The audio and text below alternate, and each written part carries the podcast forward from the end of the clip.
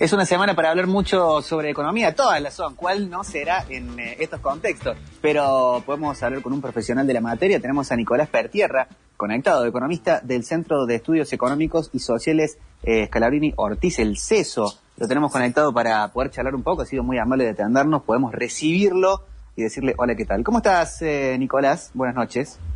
¿Qué tal? Buenas noches, ¿cómo están? Gracias por comunicarse. Un placer. Un placer, Nicolás. Qué gusto recibirte y más que vengas del lado de, de del, del, estudio, ¿no? Del estudio sobre todo para no, nosotros acá somos este, un, un, un programa de negocio donde recibimos entrevistados de todos lados y muchas veces dentro de, de la parte económica hay mucho de, de, de, la política, de la coyuntura o, más que hablar de, economía termina siendo como un espacio donde le pegan palos a gente que no está en el programa y que le y critican, ¿no? Y digo, más allá de, tu postura política, ¿no? ¿Sabes qué necesitaría que, que, le puedas compartir a la gente que escucha, que es gente común? Imagínate, nosotros venimos después del programa de, de, fútbol, hay gente que está trabajando, esperando a ver si pasa la pandemia. Digo, ¿cuál es tu visión de la situación, no? Dentro del pesimismo que se vive, eh, con, con un PBI que cae, pero uno empieza a ver que en realidad cae en todo el mundo, aunque no se diga eh, lo nuestro está muy pe mucho peor. ¿Hay posibilidad de pensar en un rebote? ¿Cuál es tu sensación? ¿Cuáles son los números que manejas? Sí, yo lo que veo es, por empezar, por ahí no tanto por la coyuntura, digamos, por el día a día, entendiendo que lo, el principal problema de la Argentina es una situación que no pasa este año por primera vez, eh, no le pasó solo a este gobierno, ni siquiera solo al anterior, digamos, en los últimos 10 años podríamos decir, Argentina tiene un problema de escasez de divisas que es lo que condiciona principalmente eh, las posibilidades de crecimiento. ¿Y, ¿Y, por qué las condiciona?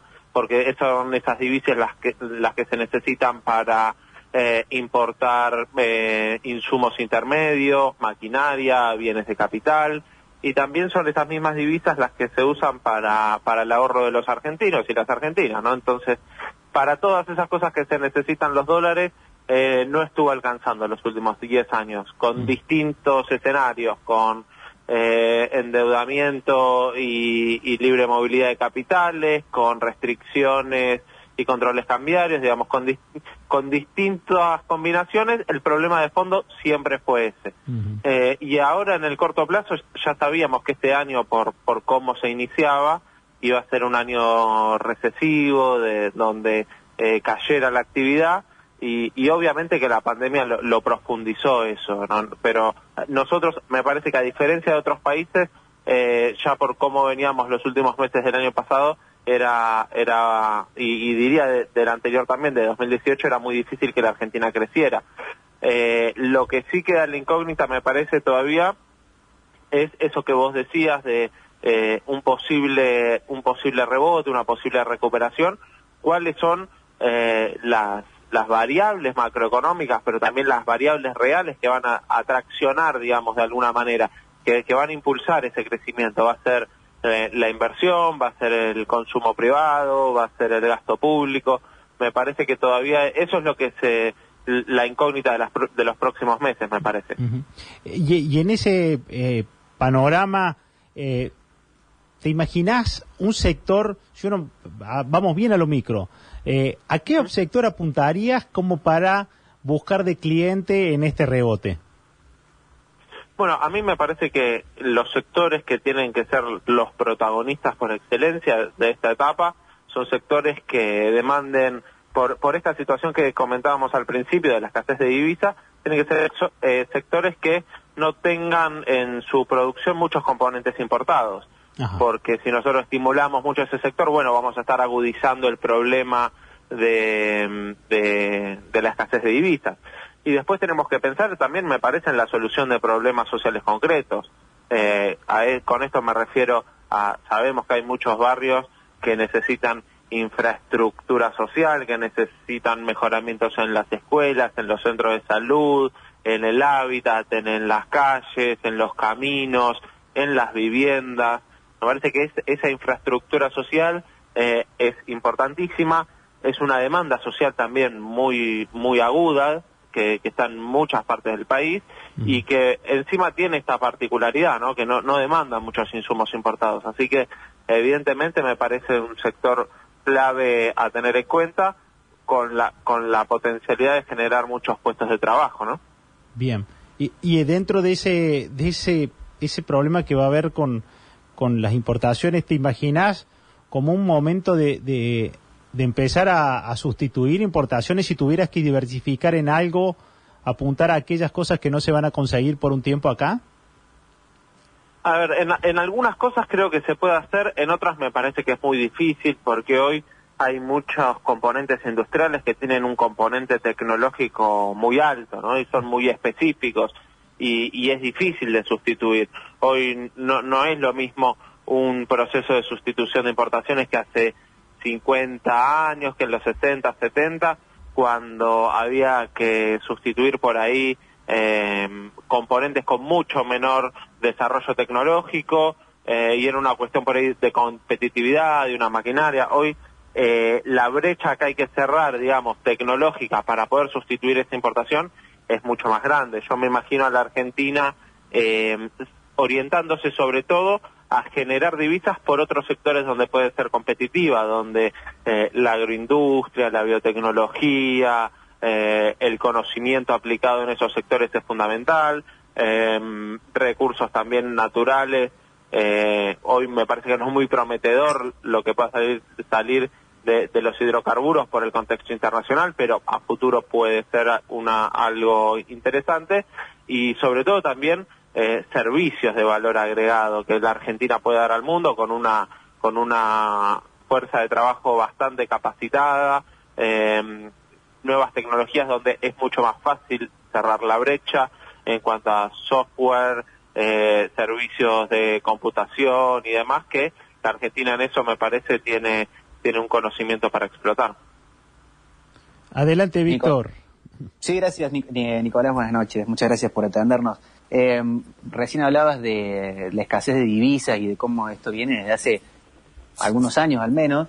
Y hemos tenido en el último, en el último tiempo gobiernos que han tenido regímenes eh, mucho más estrictos a la hora de, de la entrada y, y de salida de, de, del dólar, básicamente. Y hemos tenido otros que han sido mucho más liberado todo. Y parece como que ninguna de las dos recetas pudiera calzar del todo, al menos a resultado de lo que se puede ver hoy o del conocimiento que tenemos nosotros eh, en la economía argentina. ¿Cuál es para vos la receta? ¿Hay un punto medio? ¿Hay que buscar algo completamente eh, predeterminado para, para la Argentina? ¿Cuál es tu análisis?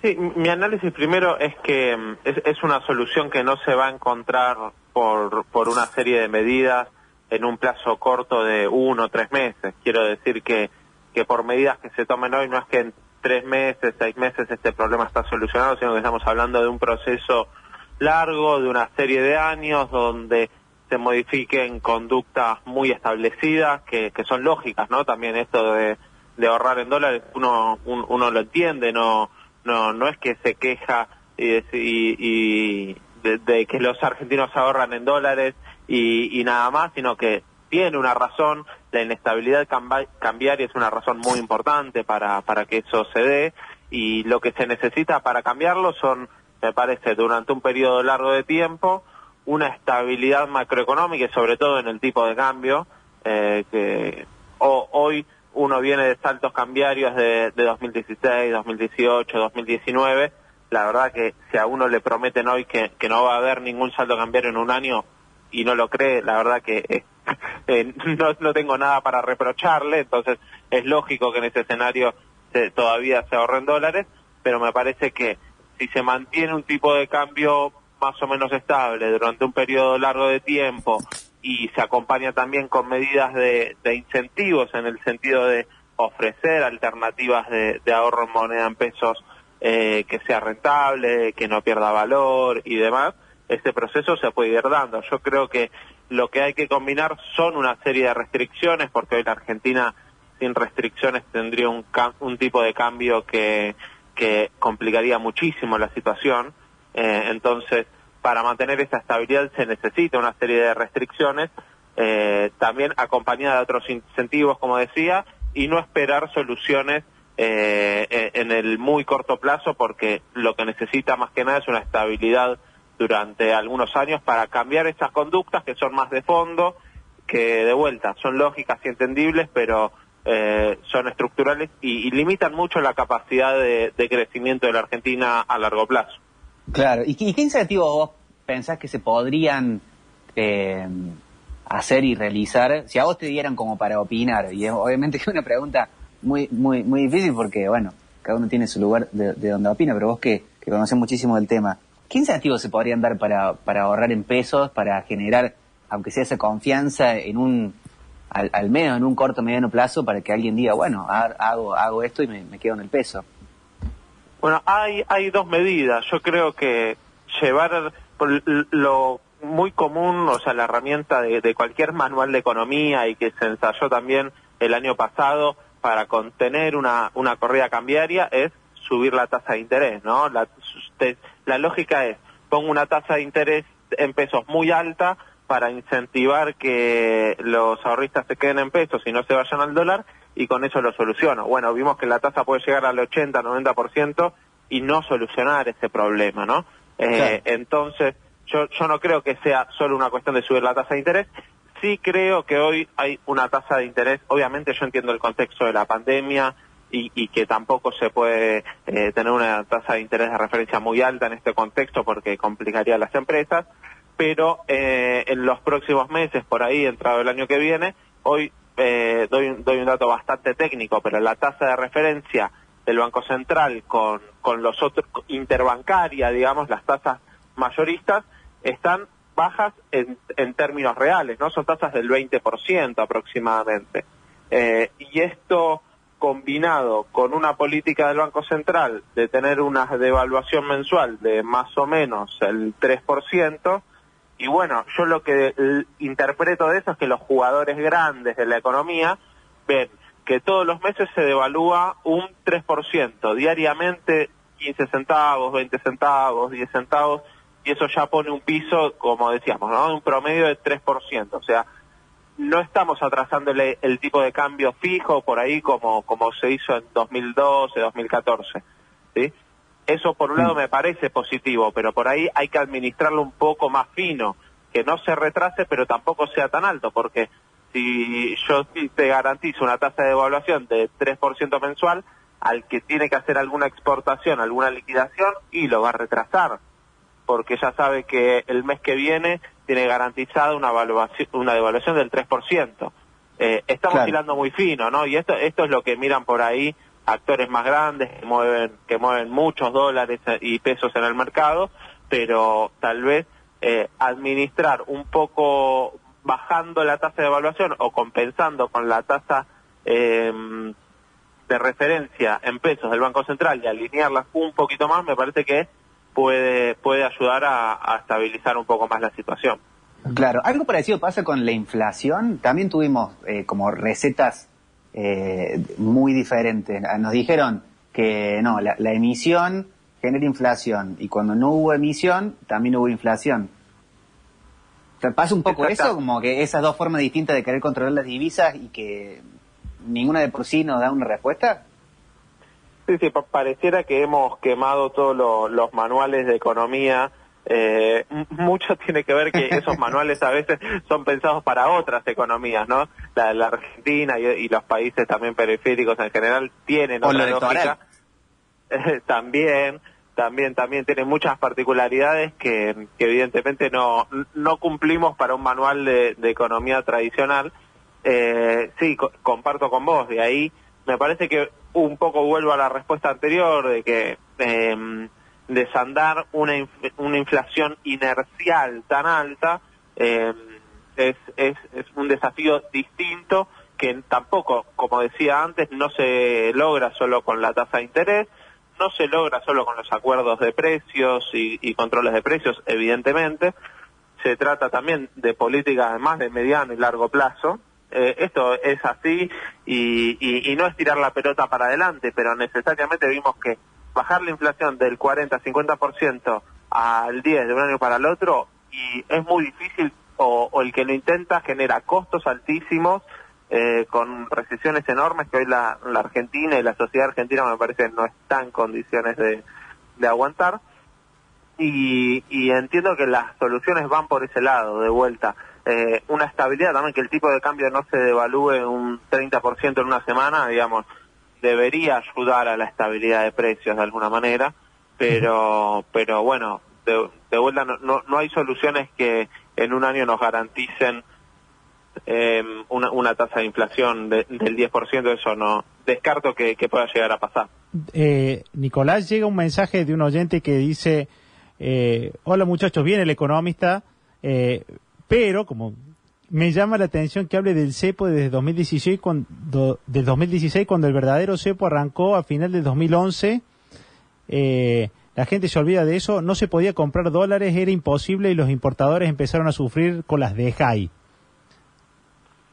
Sí, yo, yo creo que el, los controles cambiarios del 2011-2015 tuvieron obviamente sus problemas, entre ellos uno, uno que mencioné antes que era un tipo de cambio casi fijo, eh, con una inflación que tenía un ritmo de 20-25% y un tipo de cambio que se iba atrasando. Bueno, eh, eso fue, me parece, lo que explicó la devaluación en el 2014, por ejemplo.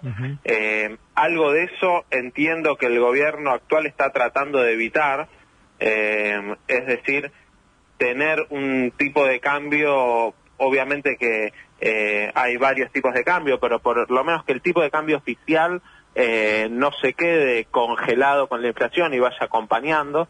Me parece que eso, como decía antes, es sano Sí, y, y, obviamente me parece que ahí estuvo el principal problema de ese, de ese esquema cambiario, que, que además, bueno, eh, no contemplaba el impuesto país, me parece que es un poco más transparente en ese sentido de cómo, cómo aplica el régimen.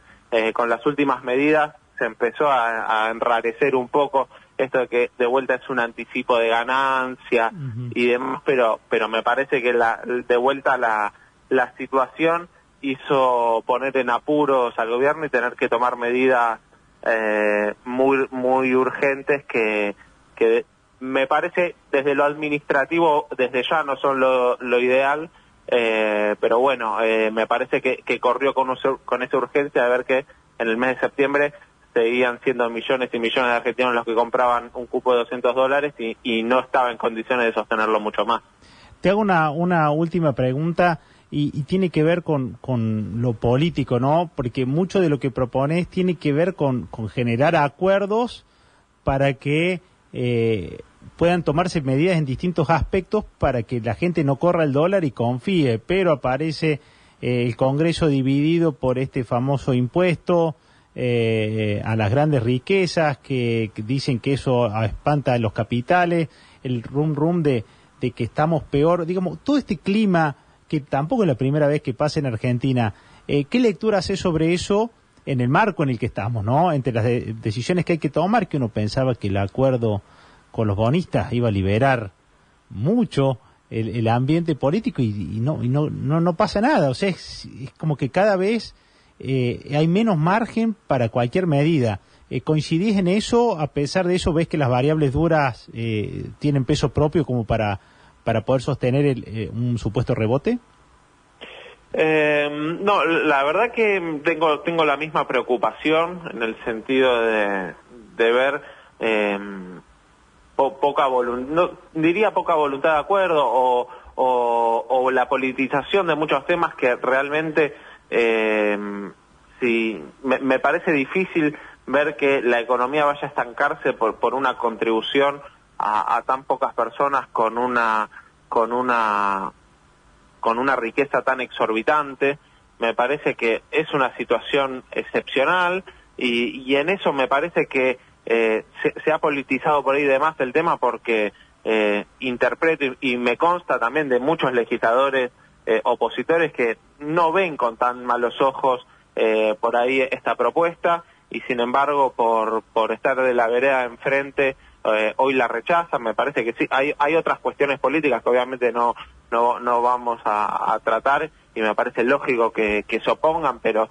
sí me, sí me llama la atención de muchos legisladores que en este caso tienen más voluntad de, de acompañar una medida de este estilo, no la ven con tan malos ojos, sin embargo, la, la estarían rechazando. Y la, la posibilidad de acuerdos eh, me parece que es fundamental para, para poder dar cauce a estas cosas que, que estuvimos conversando.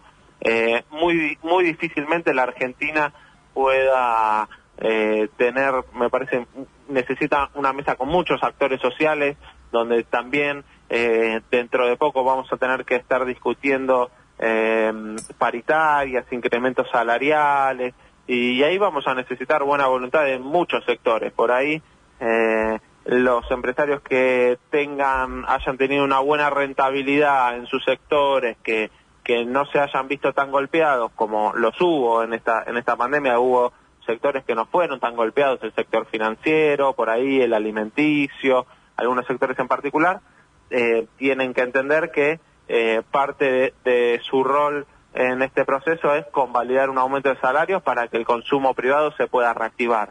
Eh, otro, en otros sectores, en el gastronómico, en el hotelero, en el turístico, la situación por ahí es inversa. Eh, se entenderá que esos sectores eh, no tienen capacidad de, de dar un aumento del 30-40% en pocos meses. Entonces me parece que la salida va a depender mucho de, de la voluntad y la capacidad de acuerdo de, de muchos actores distintos. ¿no? Clarísimo, clarísimo, Nicolás. Muchísimas gracias por esta entrevista. Y, y, para los que quieren buscarlo en las redes, Nicolás Pertierra tiene muchas notas, eh, eh, participas muchos en medios, así que para, para ir siguiendo cuánto de todo esto que, que supiste leer y compartir con nosotros se viene cumpliendo. Muchísimas gracias por esta nota con digestión. Muchísimas gracias a ustedes, que tengamos una